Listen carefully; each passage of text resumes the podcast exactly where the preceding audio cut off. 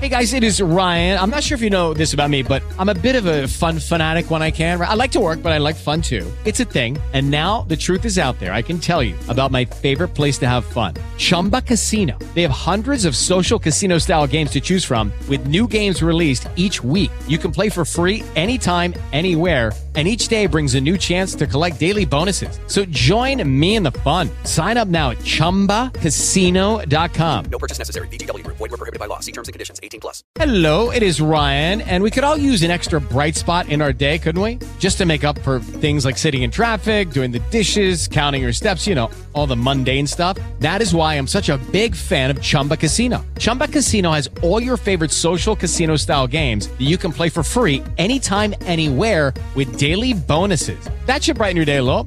Actually, a lot. So sign up now at chumbacasino.com.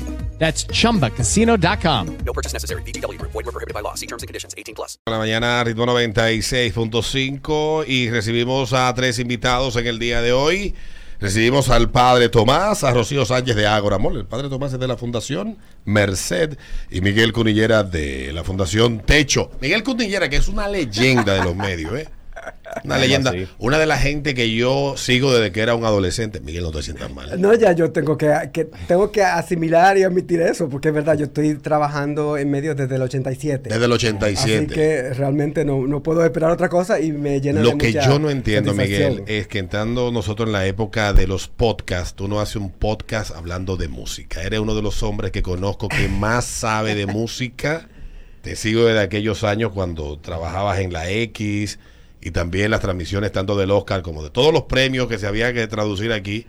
Y de verdad que era un deleite verte hablar de eso. Y es todavía un deleite escucharte. Gracias. Eh, Tú sabes que me lo han mencionado en muchas ocasiones y, y lo estoy sopesando ahora.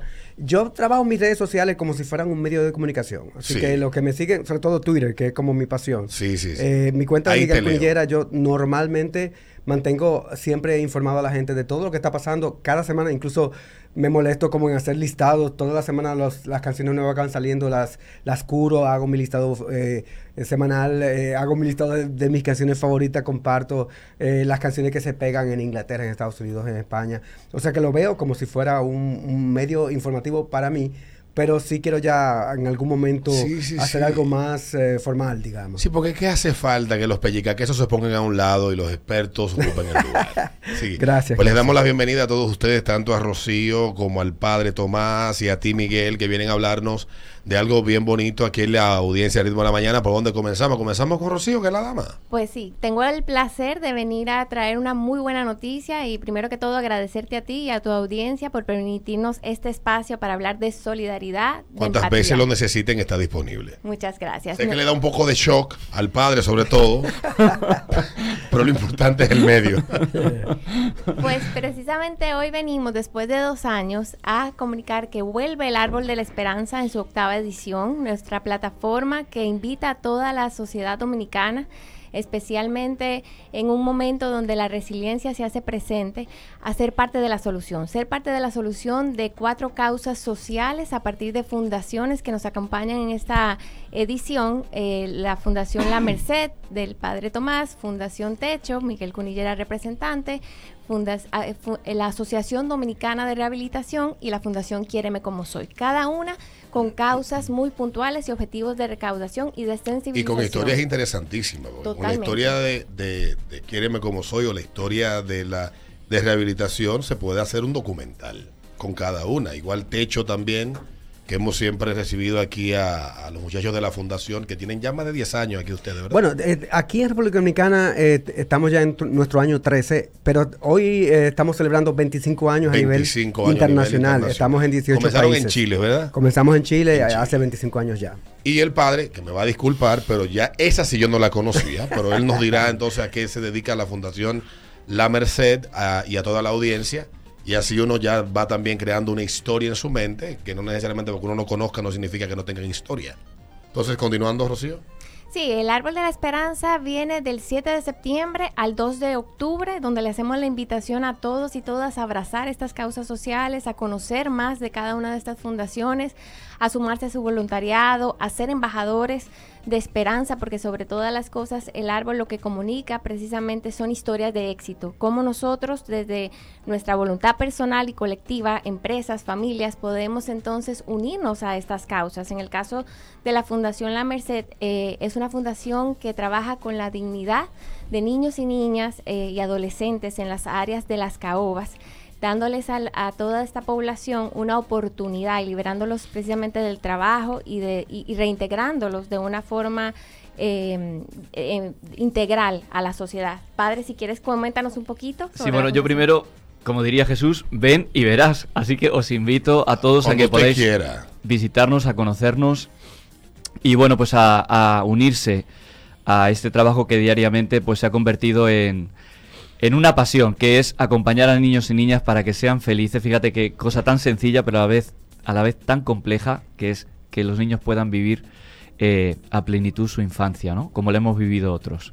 Eh, padre, eh, ¿cu- ¿cuánto tiempo tienen ustedes trabajando esto y qué los motivó a iniciar este trabajo aquí en esa zona de Santo Domingo? Bueno, como notarás por mi acento Usted es español. español, ¿De qué parte de España? de cerca de Toledo, de por ahí de La Mancha. Yo no he ido, así que es como si me hubiese dicho buscar en un mapa ahorita. Sí, pues... eh, Pero es de Toledo y llega cerca de Toledo. cae aquí en. Santo Domingo. Yo caigo aquí como misionero, como religioso eh, mercedario.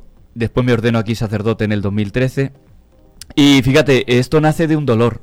Las cosas son como son. Es decir, cuando yo llego en el 2007 y una catequista de nuestra parroquia me invita a compartir un almuerzo con 100 niños limpiabotas, empezamos a interactuar con ellos y la mayoría pues se pasan el día en la calle.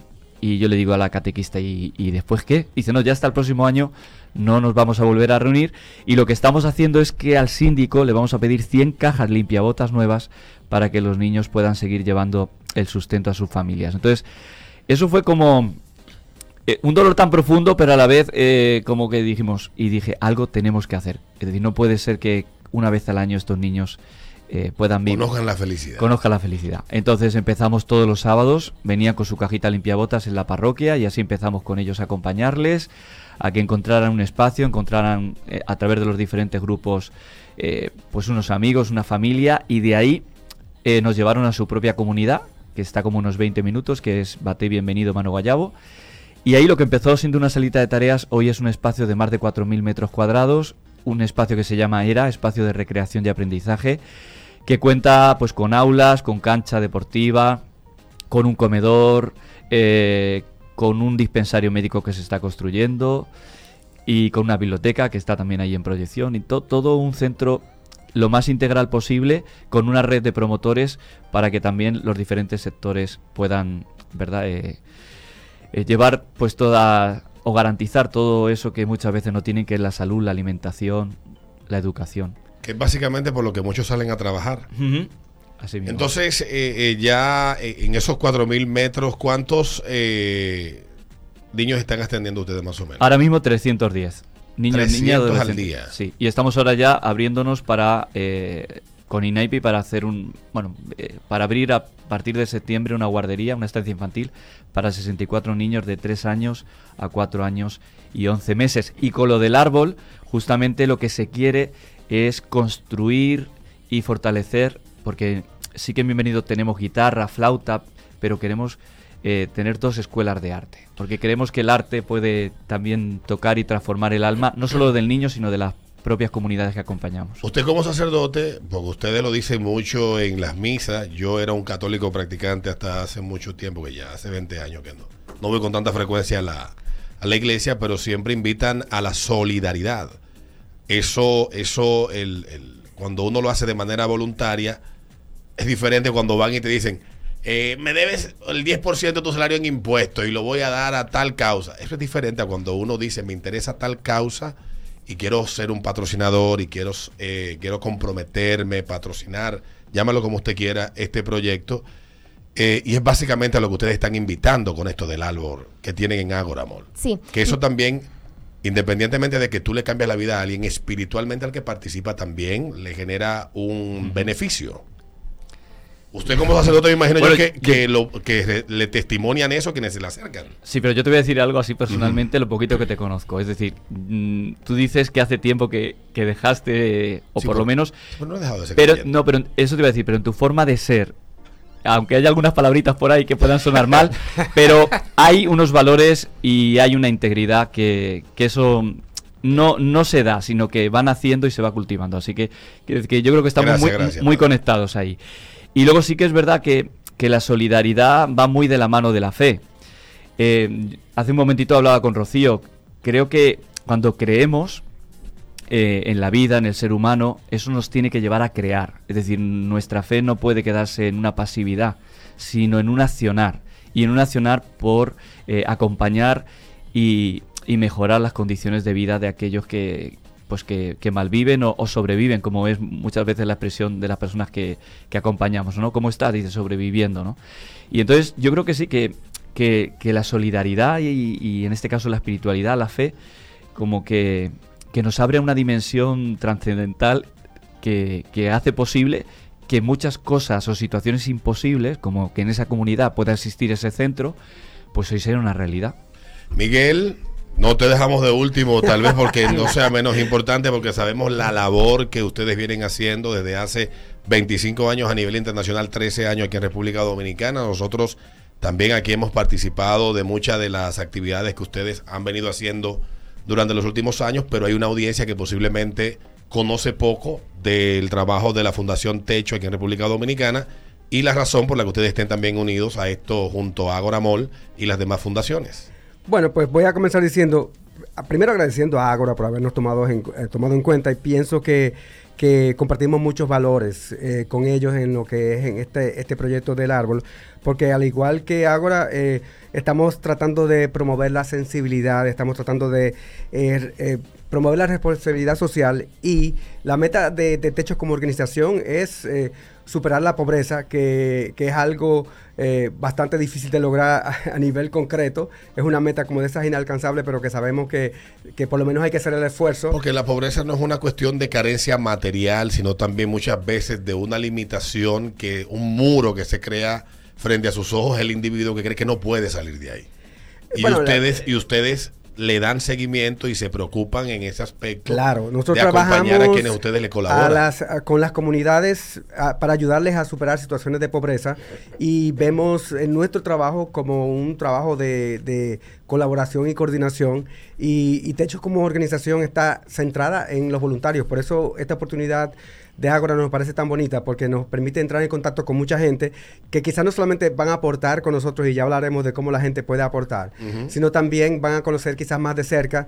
Y Techo, al igual que, como decía el padre Tomás, es una de estas experiencias que le cambia la, la visión a la vi- de la vida a la gente. Yo creo que los que han tenido la oportunidad de ir a una construcción donde de repente, sí, En la construcción. con tú de repente estás viendo... Yo he participado en las colectas, Sí. pero eh, a fui- construcción Eduardo ha ido junto con su papá. Las colectas son muy divertidas. Yo fui a, yo Sí. fui a colecta y a construcción. Mu- Muy bien, porque la experiencia es real. La colecta es muy divertida y, y realmente hemos logrado eh, llegar a mucha gente porque ah, hemos eh, estado trabajando con 30 mil voluntarios en, en estos 13 años y muchos de ellos están formando parte de la colecta. Son muy divertidos, son, son eh, situaciones de mucha creatividad.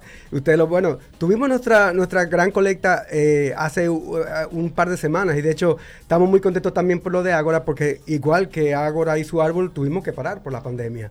No podíamos construir, no podíamos ir a las comunidades a trabajar directamente porque era un riesgo tanto para los voluntarios como para la- las comunidades, pero también eso nos permitió identificar problemas nuevos que no, no- no teníamos tanta eh, idea de que, de, que, de que estaban ahí. Por ejemplo, la situación del agua en las comunidades con las que trabajamos es vital, porque cuando tú hablas de que, de que hay una pandemia, hay una crisis y que la gente tiene que mantenerse limpio las manos y no hay agua, ¿cómo tú logras eso? Entonces parte de, de- de lo que la pandemia no- nos trajo fue un reposicionamiento y de hecho parte de las cosas que vamos a, estamos tratando de conseguir con esta participación en el árbol es, es, que, es proveer a comunidades de mucho más filtros de agua potable, además de, de nuevo estamos construyendo, aunque yo, yo decía, eh, irónicamente, nos paramos dos años por el COVID, las construcciones, tuvimos nuestra primera construcción a final de julio y yo no pude ir porque me dio COVID. Entonces, como no hemos salido de esto todavía, pero estamos haciendo el esfuerzo eh, y en ese sentido eh, estamos con mucho entusiasmo eh, y nos, nos gusta esta oportunidad de,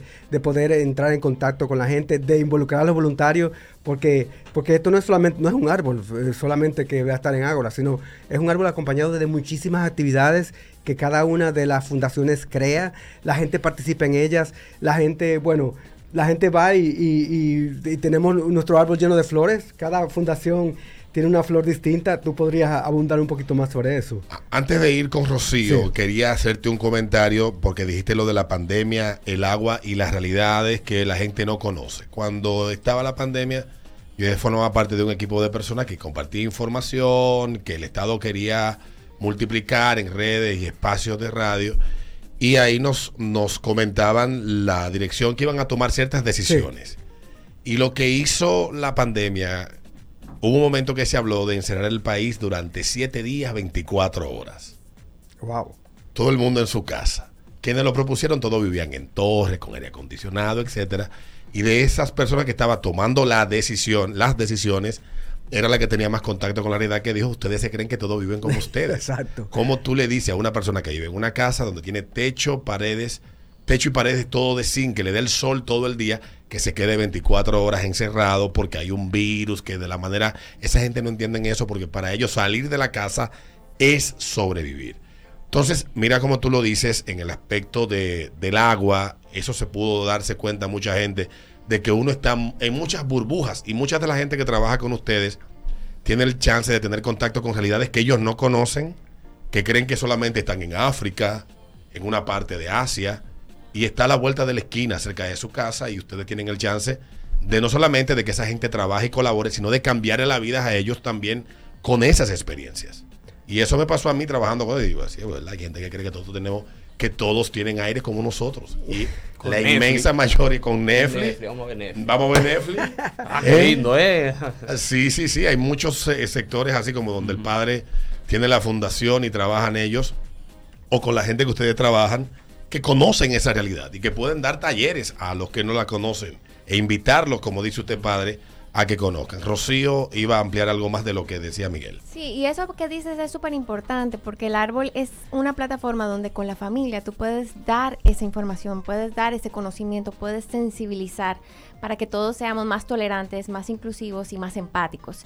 El árbol funciona de la siguiente manera y es, eh, de hecho es un gran mensaje que tiene esta edición, es a partir de un instrumento de donación. eh, el instrumento de donación es una flor. Este año es representada, cada fundación es representada por una flor y es desde 50 pesos que las personas pueden directamente ir a cada fundación y donar directamente con cada una de las fundaciones. Algo que este año pudimos integrar es el hecho de que Patricio Correa, un talento artesano y artista dominicano que nace incluso del mercadito de los sábados de Agora Mall, es quien ha diseñado y ha ejecutado estas flores a partir de eh, cartón reciclado eh, que le hemos entregado de la misma operación de Agora Mall. O sea que en realidad el instrumento de donación también es un mensaje de sostenibilidad y es un mensaje de el apoyo al emprendimiento y al talento local, que para nosotros en Ágora pues es también súper importante.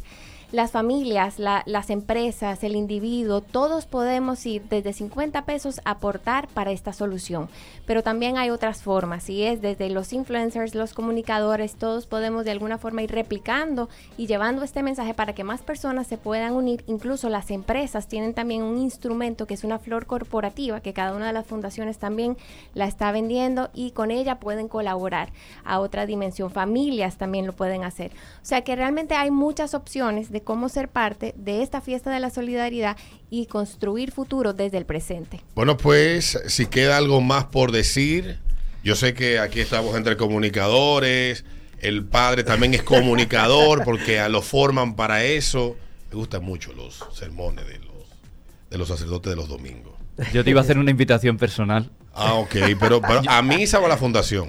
Eh, bueno, O a ambas cosas. Bueno, voy a hacer ambas, ambas, al, al programa, a ti y al grupo Medrano. Yo vengo con una carta para ver si ustedes nos ayudan a hacer una cuña del árbol de la esperanza y Pero- con la voz tuya que es impresionante y de tu equipo pues que No, la pero- podáis hacer no, y, pero- y poderla llevar a, a todos los rincones de- del usted país sabe que usted acaba de comprometernos a todos, pero más que eso, no, no, no hay problema, yo sin problema. Eh, pero debo de comunicarle que usted no pudo haber veni- venido a un mejor lugar que a Grupo Medrano, porque no solamente es parte de la filosofía de la empresa, formar parte de esta, de estos proyectos que son tan bonitos, sino también que los propietarios son profundamente católicos cristianos y le gusta formar parte de todo esto y es parte de su filosofía de vida personal y de empresa y la carta si usted quiere la puede depositar y es una orden así que quiero que gestiona mucho con esos temas. Que aquí eso es eso es aquí eso es filosofía de empresa. Gracias. así que le damos las gracias a ustedes no solamente por venir a conversarnos del proyecto sino también por el mensaje que dejan con estas experiencias que ustedes han compartido a la audiencia de Ritmo de la Mañana. Y nosotros sabemos la audiencia que tenemos, lo participativa que es nuestra audiencia y que van a ser parte activa del el árbol que estará desde el 7 de septiembre hasta el 2 de octubre. 2 de octubre. 2 de octubre en Agoramol. Yo le iba a hacer una pregunta porque como estamos en los tiempos de la virtualidad y fue lo que más nos enseñó a nosotros la pandemia, no hay posibilidades de hacerlo de manera eh, virtual, una cuenta o tiene que ser presencial únicamente. Sí, mira, nosotros vamos a sacar en los próximos días en redes sociales cuentas de cada una de las fundaciones para que también si quieren hacer una transferencia lo puedan hacer. Y eso es lo bonito también del árbol, que puedes contribuir de muchas formas, no solamente con el aporte de los 50 pesos, sino con transferencias, con llevar la, la información a otras comunidades, a colegios, a diferentes empresas. O sea que hay muchas formas de ser parte del árbol de la esperanza. Y una cosita, solamente eh, ap- aportando un poquito más sobre lo que estaba hablando Rocío, las flores pequeñas, una de las maneras en que las empresas pueden integrarse, que es una manera yo encuentro muy linda porque también están promoviendo la responsabilidad social, es comprar paquetes de flores pequeñas, coordinar con sus empleados, con sus eh, clientes, con sus allegados. Y, e ir todos juntos y colocar las flores en el árbol. Entonces, es una experiencia que va a permitir que, que ellos entren en contacto directo con el trabajo de estas fundaciones, conozcan un poco más eh, y a lo mejor terminen involucrándose, porque al final yo creo que todo lo que queremos es que la gente vaya. La palabra clave aquí es solidaridad. El dominicano, nosotros lo identificamos como una persona solidaria que cuando tiene el chance y se informa, se quiere involucrar. Y eso es lo que queremos conseguir también con el árbol de Ágora, así que la invitación está ahí para que todos Yo, lleguen a yo sé que sí, porque cada vez que nosotros tenemos aquí la oportunidad de invitar a la gente a participar, nos ponemos la meta de que necesitamos 5 mil pesos para un perro. un perro que quiere. Entonces recaudamos 50 mil. Ahora vamos a hacer una casa al perro. Entonces, eh, porque lo hemos hecho con animales también. O sea, uno, uno trata de, de. Yo creo que el que pasa por la vida, como dijo Freddy, como dijo Freddy en, una, en un escrito que él hizo hace ya mucho tiempo, que el que pasa por la vida como viento que no mueve hojarasca no hizo nada en la vida. Y yo creo que lo más eh, valioso cuando tú tienes, aunque sea mínimamente, la forma de impactar hacia el cambio, que ese impacto genere un cambio positivo, porque hay cambios negativos también, en una persona, eso da mucha satisfacción y uno, cuando posiblemente esté en ese último segundo, en ese último alito de vida, y tal vez es esa pregunta, ¿sirvió de algo vivir? Y te llega eso a la memoria, y tú entiendes que eso impactó positivamente y generó un cambio, tú dices, sí, sirvió de algo vivir.